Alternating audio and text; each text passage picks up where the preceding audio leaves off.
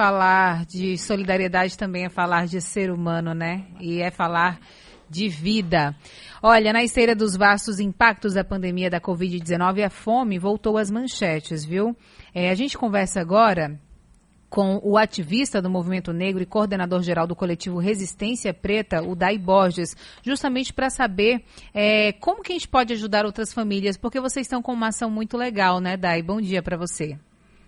Bom dia, Cris. Forte abraço.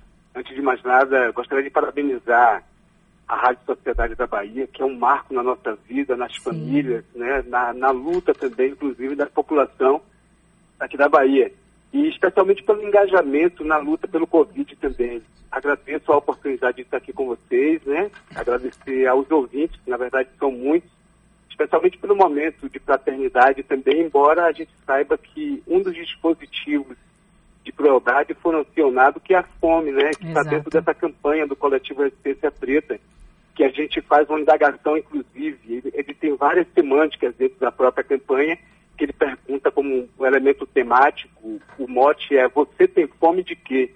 Então são várias fomes que a população passa, especialmente no Brasil, de ampla vulnerabilidade social. E aí destacamos o que está acontecendo nesse processo de pandemia imposto pelo Covid-19. E aí nós estamos com uma campanha, né, uma campanha que tem a pretensão é, de, de arrecadar 3 mil cestas básicas, para atender pelo menos cinco comunidades. Né? Nós podemos ampliar, desde que a fraternidade, solidariedade, ela se manifeste com uma necessidade de, de barrar esse dispositivo que é a fome, né? Nós entendemos, o coletivo Resistência Preta, nós entendemos que a fome se traduz como uma, uma crueldade manifesta, né? Que atua de forma constante em alguns lugares. Lugares que muitas vezes têm uma dificuldade de saneamento básico, dificuldade é, estrutural de todos os o ponto de vista né, da necessidade humana.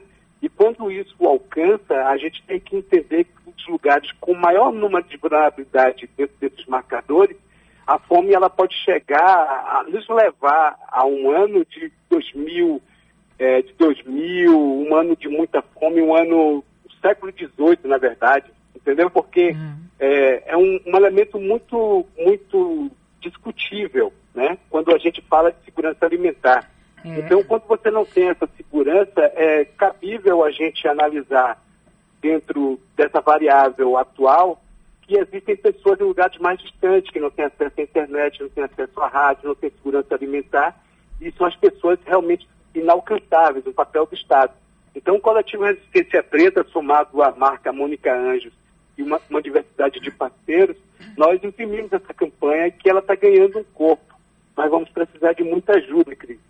É, Idai, é, já tem um, uma quantidade arrecadada? Já conseguiram quantas? Vocês, o objetivo são 3 mil cestas, né? Já conseguiu arrecadar quantas? Já tem esse número? Nós lançamos a campanha tem uma semana aproximadamente. O que nós fizemos como elemento estratégico foi dialogar com uma frente ampla é, de artistas. Uhum. Trabalhamos inicialmente dentro das redes sociais e conseguimos fazer isso bem porque nós trouxemos os resultados.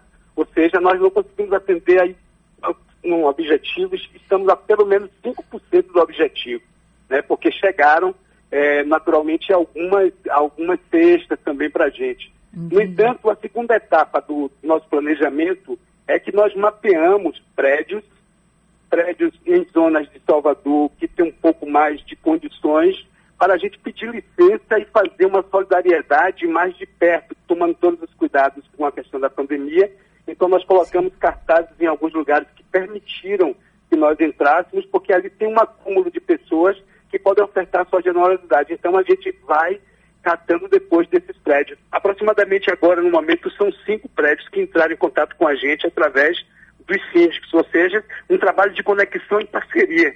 E aí a gente aguarda que mais lugares, é, que mais prédios se manifestem para a gente chegar com um container fazer um breve diálogo, tomando cuidado, obviamente, fazendo um trabalho panfletário e manifestar a solidariedade através dos lugares que podem, podemos alcançar para que cheguem nas comunidades, essas comunidades invisíveis que muitas vezes, em uma cidade como Salvador, com 170 bairros, nós pouco alcançamos alguns lugares, lugares como Valéria, a Cajazeiras, o subúrbio inteiro também, Vale das Pedrinhas, são lugares realmente com muita dificuldade.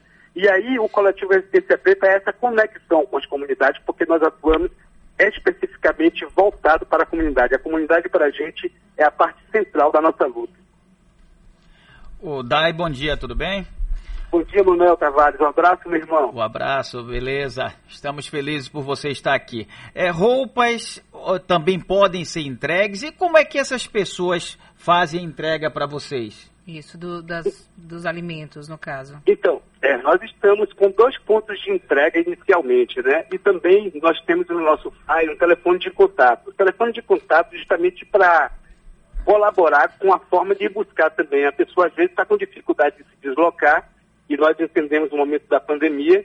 Então nós temos uma equipe que se chama-se uma frente de voluntários que vai buscar pessoa deseja é, após fazer a coleta que a gente vai buscar. No entanto, nós temos dentro do nosso fly dois pontos de entrega. Um deles, e é o principal, é o Centro Cultural Quiladeira é essa, que fica, Centro Cultural Quiladeira é essa, que é na Ladeira da Preguiça, número 10, um espaço de muita resistência, muita gente conhece, até pelas grandes atividades culturais que tem lá, e porque também faz uma luta muito digna em relação ao direito à cidade, gentrificação, traz debates, e tem aquela gloriosa festa Bandimar Fantasia. Então é um lugar acessível também que pode ser como um ponto de entrega.